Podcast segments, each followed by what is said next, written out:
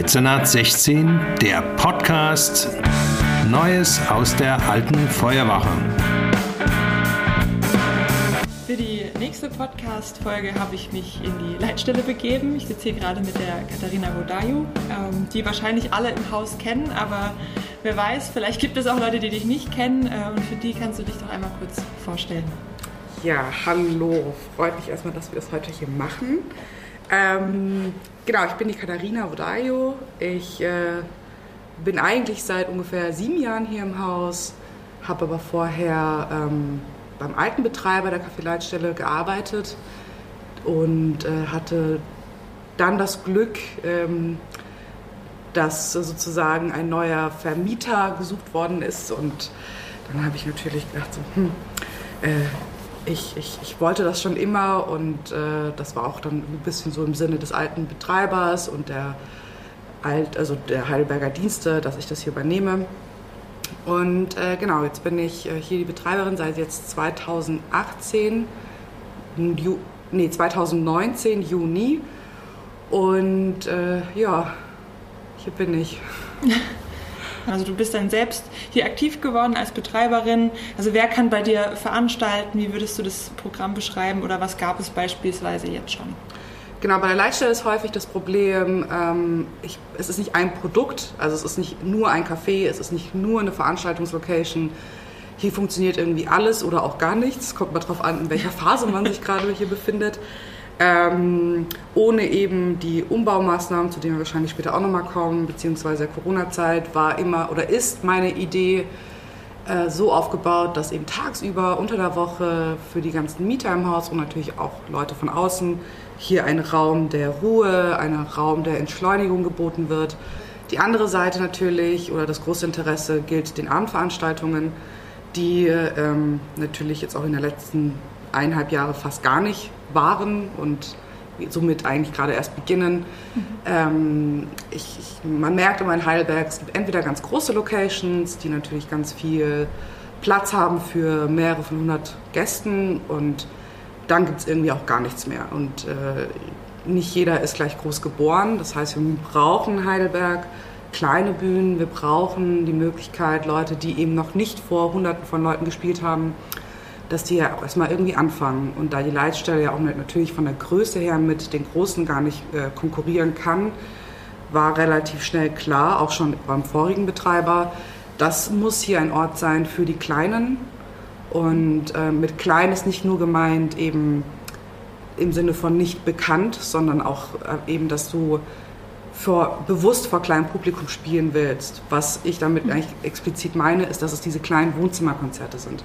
Mhm. Dass du eben gemütlich auf der Couch sitzt und nicht in, in, in nur Reihen von Stühlen. Und das war so ein bisschen da die Grundidee der Abendveranstaltung. Auf der anderen Seite gibt es natürlich ganz viele andere Modelle noch.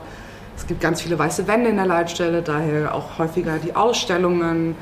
Es gibt ähm, eine sehr schöne Entwicklung auch in Heidelberg, ja unglaublich viele Kollektive, die sich bilden, die natürlich so hybriden Veranstaltungen machen.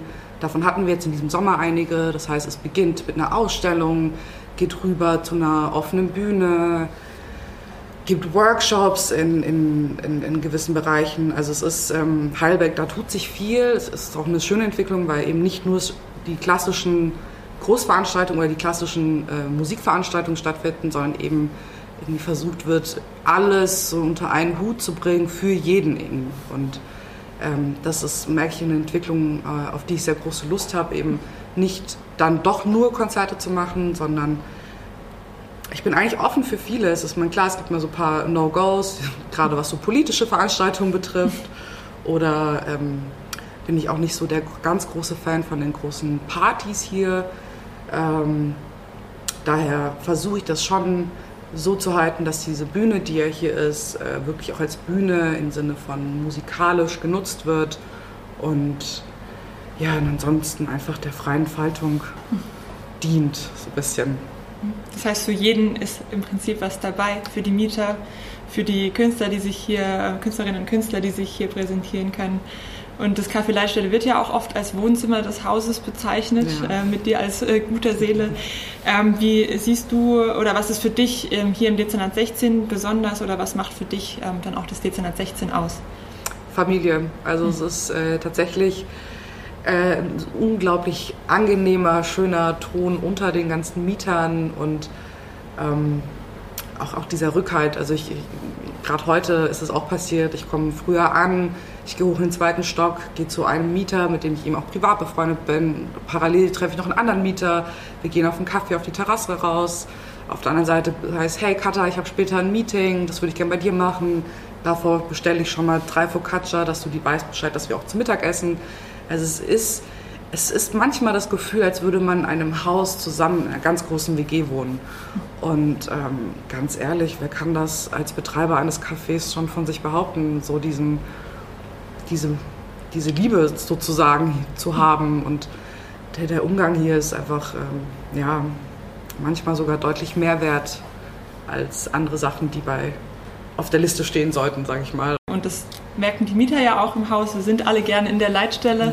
auch von der Verwaltung natürlich. Ähm, und jetzt war es natürlich in letzter Zeit so, dass es nicht in der Form möglich war. Ähm, wir alle haben den Lockdown miterlebt. Ähm, wie war denn die Zeit für dich? Ähm, auch wenn man es gerade nicht sieht, ich lächle ja gerade etwas. Ich sehe. Ähm, genau, tatsächlich ähm, sage ich immer, diese Zeit hat so zwei Seiten. Ähm, ich glaube, wir alle hatten den Einbruch am Anfang und haben irgendwie alle nicht kapiert, äh, was passiert gerade. Und äh, also diese Form von Stillstand hat einfach keiner bis dato durchgemacht. Ähm, die schwierige Situation, also erstmal das Negative der ganzen Zeit, war, dass die Übernahme sozusagen der Leitstelle gerade mal sechs Monate vorher stattgefunden hatte. Und natürlich, wenn du etwas anfängst, du entscheidest dich, äh, entscheidest dich dafür, selbstständig zu werden, dann hast du ja Bock, gleich loszustarten. Du hast Bock, mhm. jede freie Minute in, in, in, dein Unternehmen oder eben dein Projekt zu stecken. Und, und dann ist so, okay, halt, stopp, geht jetzt irgendwie nicht. Und dann hinterfragst du auch. Und dadurch, dass es so frisch war, war dann natürlich sofort erstmal der Gedanke, hey, soll es das überhaupt sein? Ich meine, ich habe ja vorhin schon gesagt, es gab ja auch einen gewissen Umbau hier, der tatsächlich genau vor Corona angefangen hatte und dadurch war so der ganze Start für mich äh, sehr, sehr holprig und unglaublich, ja fast schon traurig die ganze Zeit. Und ähm, das, das kratzt natürlich auch an, an, an der Seele fast schon und man, man weiß einfach voll häufig dann gar nicht, hey, Katha, komm schon, du bist irgendwie noch jung, du kannst noch einen ganz anderen Zweig gehen und so für mich, was ich dann auch aus der Corona-Zeit sehr angefangen habe, neu zu fühlen, ist, früher wollte ich, hatte ich immer so die Einstellung, die Leidenschaft im Beruf, das ist, das ist, das ist die pure Erfüllung, darum geht's.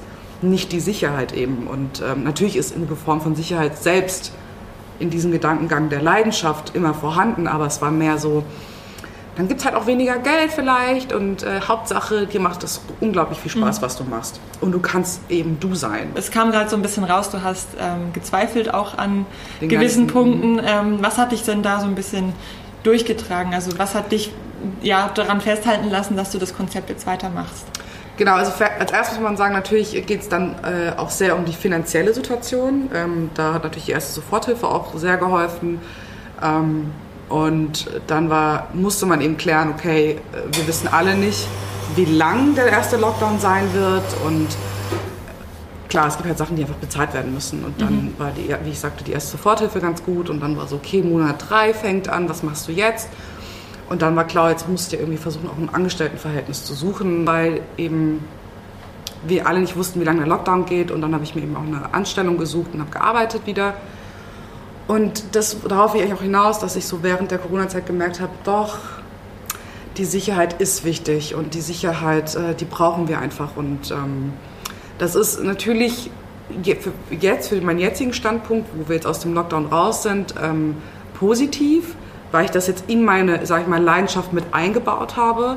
In der, in, also in der, aber in der Grundentwicklung muss ich sagen, war das für mich eigentlich eher was Negatives, weil es so meine, meine Leidenschaft so zurück oder rausgezogen hat und ich eher plötzlich auch so Gedanken hatte, so hey, ich gehe einfach zur Bank und, und arbeite Montag bis Freitag, äh, zur Bank, also im Sinne von am Schalter vorne und ähm, arbeite irgendwie von Montag bis Freitag von 9 bis 17 Uhr, dann ist auch danach Schluss, die mhm. Arbeit ist fertig und das ist etwas, was, was ich sehr, ja, tatsächlich als was Negatives aus der Corona-Zeit mitnehme.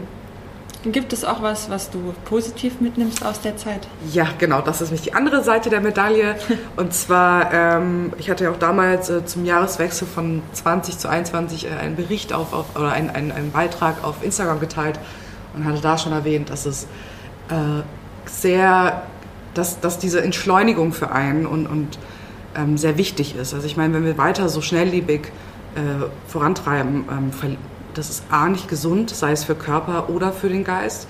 Auf der anderen Seite eben auch, dass, dass ich wieder die Zeit für solche Sachen entdeckt habe, wie äh, ich habe halt wieder Stricken für mich zum Beispiel entdeckt. Ich bin unglaublich viel wandern gegangen. Äh, ich habe meine Freunde, die natürlich dann sehr konkret auf eine kleine Zahl beschränkt waren, ähm, wieder häufiger gesehen, weil davor war so, okay, es geht nur um Leiststelle, Leiststelle, Leiststelle, ich muss ganz viel arbeiten, weil, wie man so schön sagt, selbstständig bedeutet eben selbst und ständig. Und plötzlich war eben, okay, es gibt, es gibt wieder die Familie, es gibt meine Freunde, es gibt meinen Partner, es gibt meine Hobbys und ich habe, was ich immer hier bieten will für andere, dass sie hier entschleunigen, habe ich tatsächlich selbst in der Corona-Zeit dann für mich gemacht. Mhm. Und das war so, dass ähm, ich glaube, ich werde davon noch sehr viel zerren und mitnehmen in den nächsten Jahren, dass ich so echt fast gefühlt ein Jahr eine Auszeit hatte. Mhm. Ja, das ist, das ist so der schöne und gute Teil der Corona-Zeit ein bisschen. Okay, ähm, das heißt, du, ähm, du hast ja auch gesagt, es gibt schon einige Veranstaltungen, auch dieses Jahr. Ähm, das heißt, wir kommen ähm, langsam wieder raus aus der Corona-Situation. Fühlt sich denn gerade wieder an wie Normalbetrieb? Nee, gar nicht. Also es gibt, ähm, genau, nur weil Veranstaltungen, Veranstaltungen stattfinden, bedeutet das nicht, dass sie so stattfinden können, wie sie vorher hätten stattfinden können.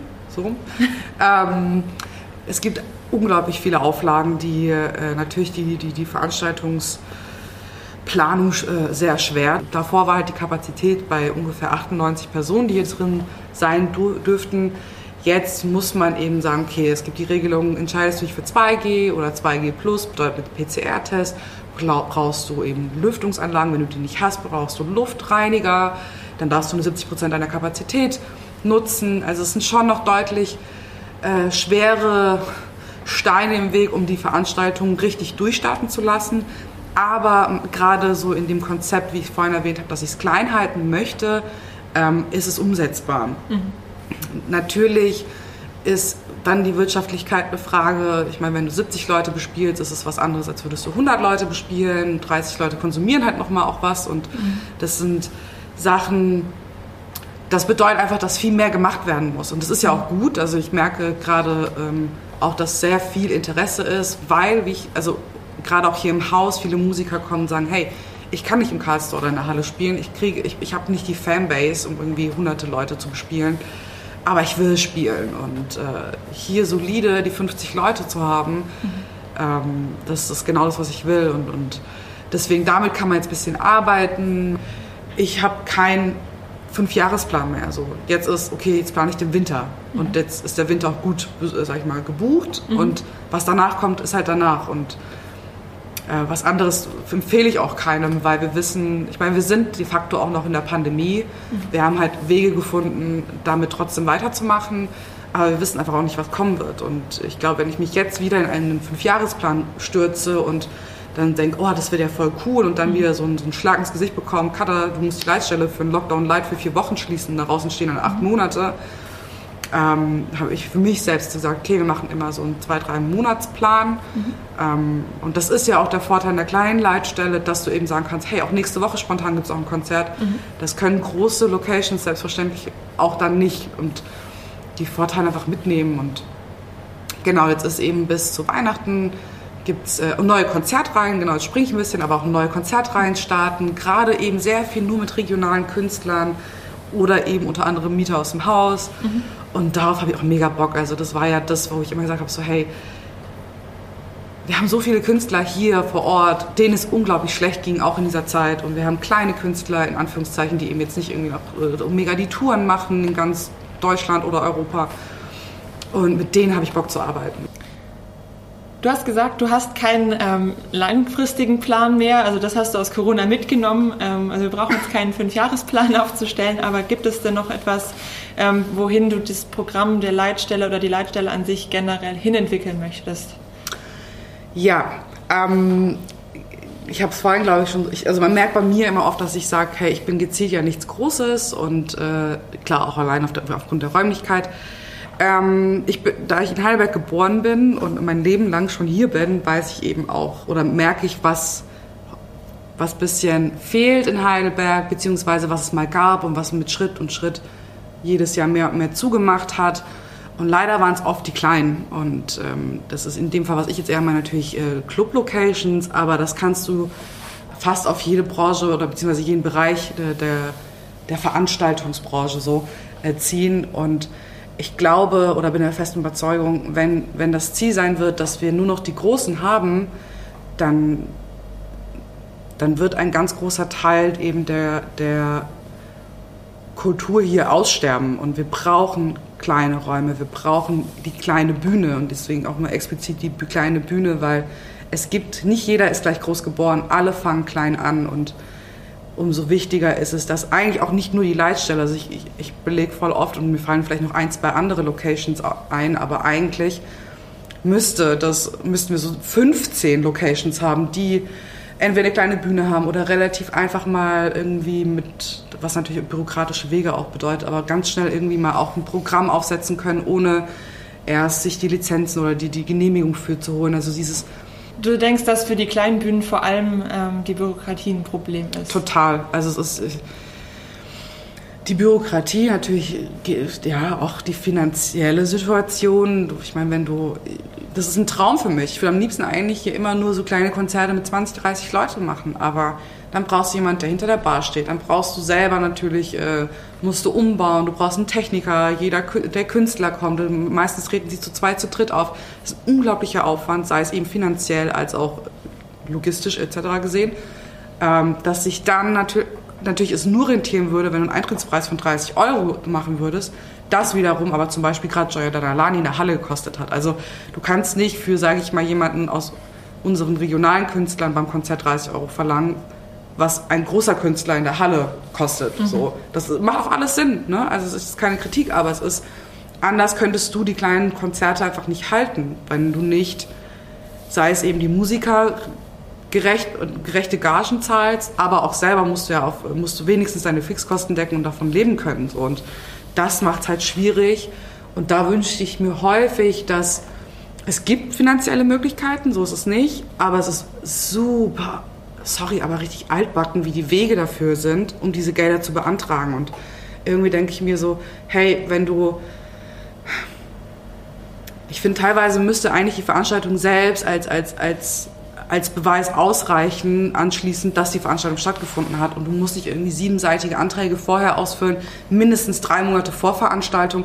Also frage ich mich halt häufig, drei Monate vorher, das planen eben die Großen. Wir Kleinen mhm. planen nicht in drei Monaten, wie ich ja vorher schon sagte, also oder maximal drei Monate. Aber ich würde mal gern kurzfristig ein Konzert in zwei Wochen machen, könnte es aber nicht vielleicht, weil die finanziellen Mittel nicht da sind. Und dann ist so, schade, dass, dass die ganzen ja, Hilfen dann doch so lange bürokratische Wege haben, dass du dann eben sagst, okay, dann machst du aus eigener Tasche und dann bleibst du halt meistens auf den Unkosten sitzen und nach einer gewissen Zeit und besonders nach Corona ist es natürlich auch nicht mein Ziel. Also ich muss leider jetzt auch langsam dran denken, zu wirtschaften, sonst ähm, biete ich vielleicht hier einen Ort für jemanden, aber habe selber leider dann nichts von. Und mhm. von Luft und Liebe will man leben, aber es reicht halt nicht so. Ähm, die Förderung ist das eine Thema. Ähm, das nächste städtische Thema auch oder hier in Bergheim ist vor allem die ähm, Veränderung am Betriebshof.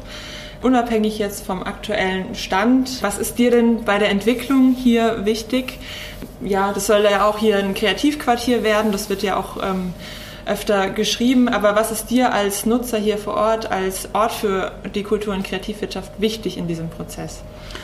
Ja, also für mich wichtig natürlich, sage ich mal, nur als Leitstelle, ähm, ich denke natürlich auch mal sehr ans Zentrum, weil ich bin Teil des Zentrums, ist, reißt mich nicht ab, so jetzt mal ganz plump gesagt. Und ähm, klar ist einfach auch Fakt, dass das Haus ähm, mit in die Jahre gekommen ist und das wird keine endless Story hier, das ist mir auch bewusst. Ähm, mir ist aber wichtig, gerade was so Betriebshof und die Entwicklung betrifft, dass sollte, egal welches Konzept hier jetzt entstehen wird, ich meine, klar, es gibt diese Parkidee, die finde ich super. Ich meine, wer will nicht vor, vor seinem Geschäft einen kleinen Park haben, so. Du meinst ähm, den grünen Streifen? Oh, den grünen Streifen, genau. Ja, genau, ja. Das wäre natürlich schön. Ähm, für mich wäre aber trotzdem die Grundmessage so ein bisschen, hey, äh, egal was ihr hier entwickelt, egal ähm, was am Ende jetzt bei rumkommt, wir sind ein unglaublich wichtiger Teil. Mhm, also dass man die Mieterschaft hier auch mitnimmt. Total, natürlich. Äh, aber du hast auch gesagt, dass du dich in den Stadtteil oder dass das Zentrum hier auch ein ganz wichtiger Teil von, von Bergheim ist. Also wie merkst du das denn hier in der Leitstelle? Tatsächlich habe ich in der Entwicklung gerade in den letzten Wochen äh, stark gemerkt, ähm, dass viele aus dem, ich, ich nenne es mal unserem Blog hier, mhm. vorbeilaufen, jetzt auch mal sich trauen reinzugehen. Früher lief man durch die Emil-Meyer-Straße und hat gemerkt, hier ist etwas. Jetzt ist tatsächlich so, man guckt auch mal rein und dann höre ich mal so, oh, das ist ja schön hier, was ist das? Also das Interesse habe ich so das Gefühl von, von, von Bergheim West. Ähm, ist größer geworden. Ich glaube, weil eben man sieht, dass auch mehr und mehr passiert. Ich glaube auch gerade, was die Leitstelle betrifft, weil ich viel draußen gemacht habe in dem Sommer. Und wenn dann eben draußen 100 Leute standen, also tagsüber, dann ähm, kriegt es auch die Nachbarschaft mit und war dann deutlich interessierter auch mal zu merken oder zu, zu gucken, was ist eigentlich dieser Ort hier. Vielleicht noch eine abschließende Frage. Ähm, welchen Wunsch hast du an die ähm, Kultur- und Kreativschaffenden vielleicht, die bei dir ähm, veranstalten? Und welchen Wunsch hast du, oder wenn du dir etwas für die Leitstelle wünschen könntest, was wäre das? ich sehe schon, hinter deinen Augen läuft gerade das Wunschkonzert ab. Kommt mit all eu euren Ideen zu mir bitte. Ich, es gibt fast eben nichts, was man nicht umsetzen kann das so für, für, für die äh, Schaffenden. Ähm, und für die Leitstelle an sich, äh, ich merke in der Zeit, ich habe unglaublich großes Interesse, noch mehr andere Sachen hier auch zu machen. Also es gab hier letztens eine Ausstellung, wo ein Klientel hier auch war, das ich so gar nicht auf dem Schirm hatte. Und ähm, ein Klientel ist jetzt ein bisschen, also einfach, ich sag andere Leute. Andere Leute, genau, ja. total. Und äh, da hatte ich gemerkt, so hey, die finden es cool, weil die noch nie so diese, diese Ecke hier gesehen haben. Und ich fand es ganz cool, weil es war plötzlich so dieser urba urbane Stil von der Straße, von, ich sag mal auch hier die Location. Und dann, es waren in dem Fall eher schickere Leute, junge, schicke Leute. Hatte ich auf einmal Leute eben mit, mit Anzughosen hier drin und, und es hat trotzdem harmoniert. Und ich fand, also, dass da so in die Richtung noch etwas zu machen, ähm, mal auch spannend.